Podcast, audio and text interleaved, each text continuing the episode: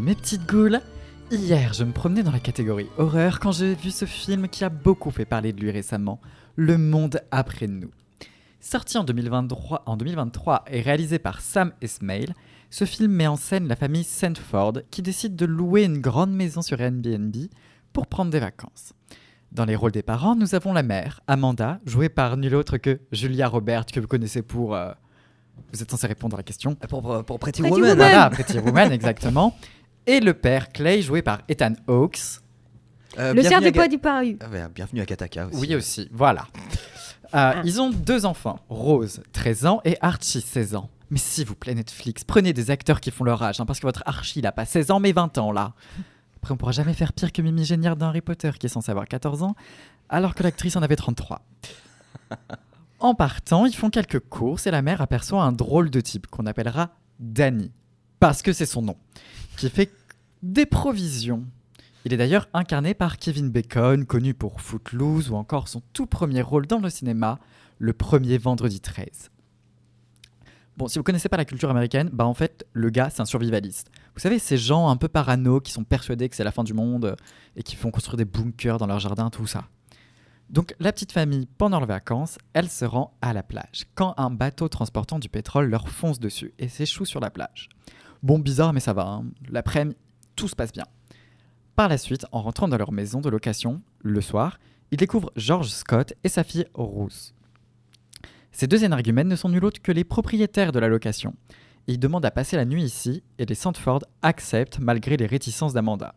Pourquoi va-t-il passer la nuit là-bas? Eh bien parce que la région elle souffre d'un blackout. Plus de lumière, plus de réseau téléphonique et plus d'internet. Le lendemain, ils se réveillent et les adultes, voyant que rien n'est rétabli, plus Amanda qui a vu euh, quelques petites notifs d'alerte de cyberattaque nationale, rien de bien grave, eh bien, ils décident d'aller chercher du secours. Clay prend sa voiture et sur le chemin tombe sur une femme ne parlant pas euh, anglais ou français, tout dépend euh, le film dans lequel vous regardez. Moi, je regarde en anglais. Elle parle espagnol et elle lui supplie de quelque chose. Mais comme il comprend rien, il se barre, le connard. Et ensuite, il se fait poursuivre par un avion qui lâche des tracts écrits en arabe disant mort à l'Amérique. Ok, pourquoi pas. De son côté, George va chercher un talkie-walkie dans une maison au loin quand il découvre les décombres d'avions de partout. On se croirait sur Lost. Et c'est pas tout. Il y a un autre avion qui se dirige tout droit vers lui et se fracasse violemment sur la plage. Comme quand le pénis de monsieur se fracasse au fond de sa partenaire, démontrant une certaine inap- inaptitude à la baise. les enfants, eux, vont dans les bois en suivant des cerfs parce que. euh, mais parce que Blanche-Neige, écoutez, euh, la fille, euh, je sais pas, elle a un délire avec les cerfs.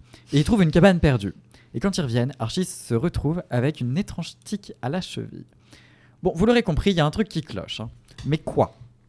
Une cyberattaque La fin du monde Est-ce que ça touche seulement la région ou bien la nation ou encore le monde? Est-ce que nos héros vont s'en sortir? Est-ce que Archie qui prend discrètement des photos du cul de Rousse pour se branler le soir va la baiser? Ou bien est-ce que c'est son père Clay qui va se la faire? Ça vous le saurez en regardant Le Monde après nous disponible sur Netflix. Bon, plusieurs choses à dire. Déjà, il y a une scène qui me reste beaucoup en tête, qui est vraiment incroyable.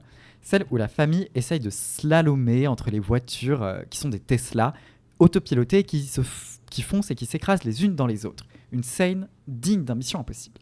Mais surtout, elle est où l'horreur dedans? Non, parce que rien ne fait peur. hein. Pas un démon, ni un fantôme, ni un monstre, pas de maison hantée, pas de tueur en série, ni de manipulation psychologique non plus.